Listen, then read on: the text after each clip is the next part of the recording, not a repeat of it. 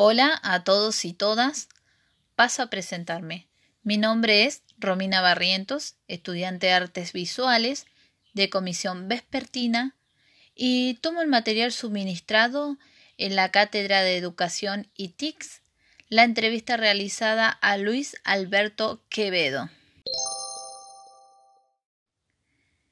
En la misma comienza con la pregunta ¿Cómo impactan las nuevas tecnologías en el aula? Se declara la misma como la realidad socioeconómica y política está siendo atravesada por la tecnología, ya que ésta siempre ha sido protagonista, tanto en lo económico, social, de organización de trabajo y de política. Por esta razón, la escuela no ha sido ajena a esto, ya que estas tecnologías muestran el mundo de una manera diferente. Este cambio involucra a todo un círculo escolar, alumnos, docentes, instituciones y legislación, quienes batallan con factores de desigualdad.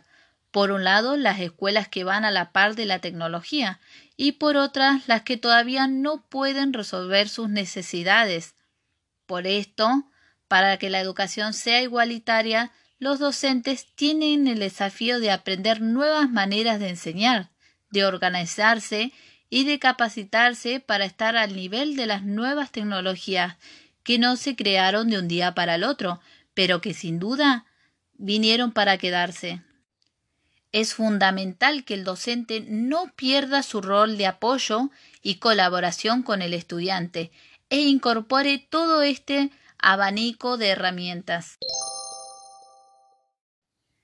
En conclusión, declararé que siempre estará la brecha tecnológica porque va de la mano de la brecha socioeconómica, que influye directo con la desigualdad.